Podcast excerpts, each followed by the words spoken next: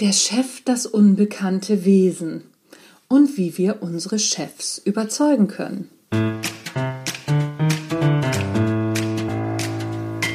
Hallo und herzlich willkommen mal wieder zum Natural Leadership Podcast, der Podcast, der dir dabei hilft, der Mensch bzw. die Führungskraft zu werden, die du sein willst. Du bekommst innovative Tipps, praktische Ideen und jede Menge Impulse und was weiß ich alles aus der Hirnforschung und Hütz mit der Mütze, ich habe meinen Zettel nicht dabei. Mein Name ist Anja Niekerken und ich freue mich, dass du reinhörst.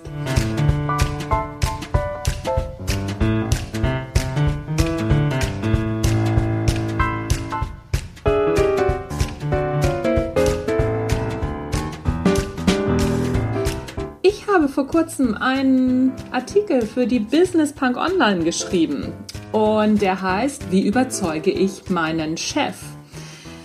Da auch Führungskräfte häufig Chefs haben, aber ja auch ganz viele Mitarbeiter diesen Podcast hören, habe ich mir gedacht, ich ähm, Gebt diesen Artikel doch einfach mal zum Besten. Den kann ich euch leider nicht als Blogartikel zur Verfügung stellen, muss ich ja aber auch nicht, weil der ist ja in der Business Punk Online erschienen. Also packe ich euch den Link der Business Punk in die Show Notes. Office Hack. Wie überzeuge ich meinen Chef? Oft haben Mitarbeiter grandiose Ideen, bleibt nur eine Hürde. Wie überzeugt man den Chef davon? Die Chefetage ist für viele Angestellte tatsächlich eine fremde Galaxie, nicht nur räumlich sehr weit entfernt, sondern auch im Sinne von, was geht da oben eigentlich vor? In großen Unternehmen gibt es sogar verschiedene Chefgalaxien bis hin zur obersten Vorstandsgalaxie und alle funktionieren anders. Auch wenn die Lebensformen, die die Führungsgalaxien bevölkern, die gleichen sind, so sind sie doch extrem unterschiedlich. Von Klingonen bis zu Vulkaniern ist alles dabei. Und sie wollen nicht zwingend das Gleiche. Wer da einfach locker flockig motiviert durchstartet, der kann schnell von der Entdeckerfolge in die Lost, in der Lost in Space Folge landen. Und das ist vor allem eines, mega frustrierend. Fragen wie, warum mache ich das überhaupt? Macht das eigentlich Sinn, sich zu engagieren? Und was ist das denn für ein Vollidiot? sind oft die Folge.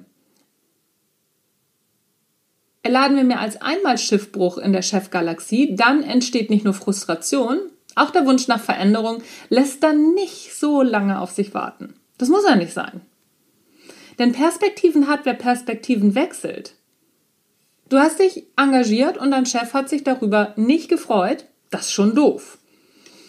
Die Frage ist aber, hast du mit deinem Engagement die richtige Frage beantwortet? Hast du ein Problem deines Chefs gelöst?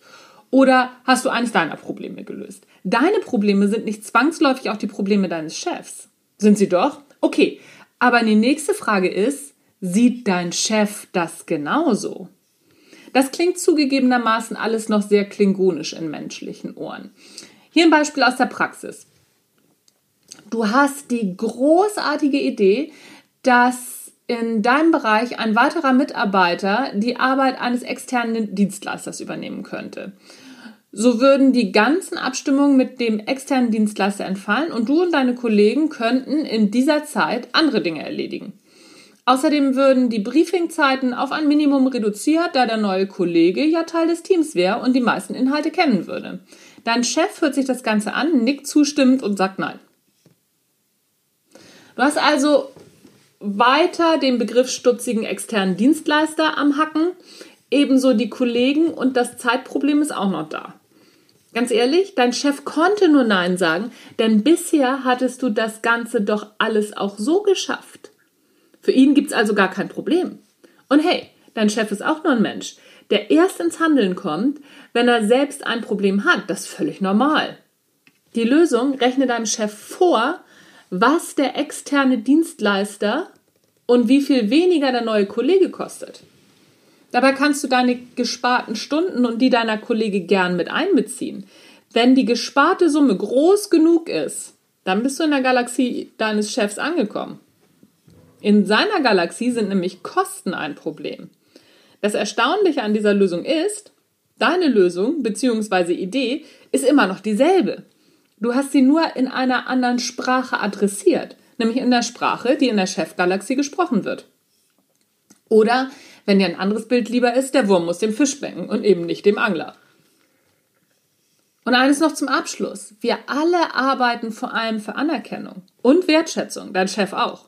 Wir sind immer so schnell beleidigt, wenn wir nicht ausreichend gelobt werden oder wenn man uns nicht genügend zuhört. Der Witz, das ist bei Führungskräften nicht anders. Allerdings werden diese eher selten gelobt. Mitarbeiter beschweren sich bei ihnen oder wollen Anerkennung für die eigene Arbeit. Die Etage darüber, und es gibt immer eine Etage darüber, selbst der Vorstand muss für den Aufsichtsrat arbeiten und den Aktionären Rede und Antwort stehen. Selbst die Etage darüber gibt den Druck weiter und lobt oft nur in Form von Bonifikation. Menschliche Anerkennung ist was ganz anderes.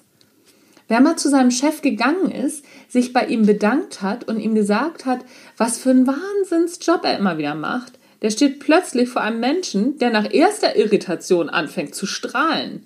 Denn selbst die größten Schleimer, die jede Möglichkeit zum Schleimen nutzen, loben in der Regel nicht. Schleimer bestätigen und überhöhen nur das, was die Führungskraft gerade tut.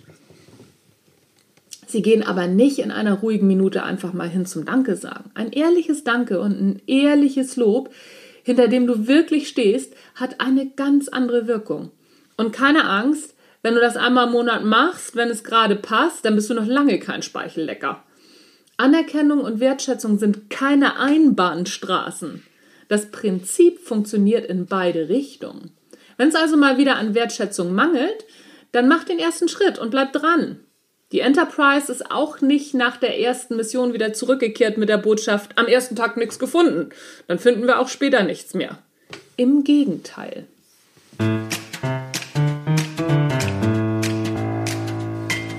Das war's. Das war der Artikel, den ich vor kurzem für die Business Punk Online geschrieben habe. Wenn er dir gefällt, klick doch auch einfach mal in diesen Artikel rein. Links findest du in den Show Notes, denn mir bringt es natürlich auch was, wenn, du, wenn dieser Artikel viele Likes und viele Klicks kriegt. Also reinklicken und liken, auf Facebook teilen oder auf Xing, auf LinkedIn. Da freue ich mich auch tierisch drüber. Das wäre ein super Weihnachtsgeschenk für mich wünsche ich mir zu Weihnachten. Also, Attacke los. Ich wünsche auf jeden Fall frohe Weihnachten schon mal, falls du morgen nicht reinhörst. Aber es wird morgen auch eine Folge geben. Und es wird sich lohnen, in diese Folge reinzuhören, denn ich habe beschlossen, ich hau mal ein bisschen was raus. Ich mache Bescherung, dafür musst du aber morgen reinhören. Ja, oder du kannst es natürlich auch nach Weihnachten hören, aber dann kann es auch natürlich auch schon zu spät sein. Ah, wir werden sehen, wir werden sehen. Also, ich freue mich auf morgen, beziehungsweise ich nehme das ja schon vorher auf, aber ich freue mich äh, auf die Reaktionen. Ich bin sehr, sehr gespannt, weil die werde ich dann ja äh, hoffentlich direkt Weihnachten bekommen und dann habe ich noch ein Weihnachtsgeschenk. Also eigentlich beschere ich mich selber. Wir hören uns morgen am Heiligen Abend hoffentlich wieder. Ansonsten irgendwann im neuen Jahr oder sonst irgendwas. Der Podcast läuft weiter durch. Mein Name ist Anja Niekerken. Du hast den Natural Leadership Podcast gehört. Tschüss, bis zum nächsten Mal.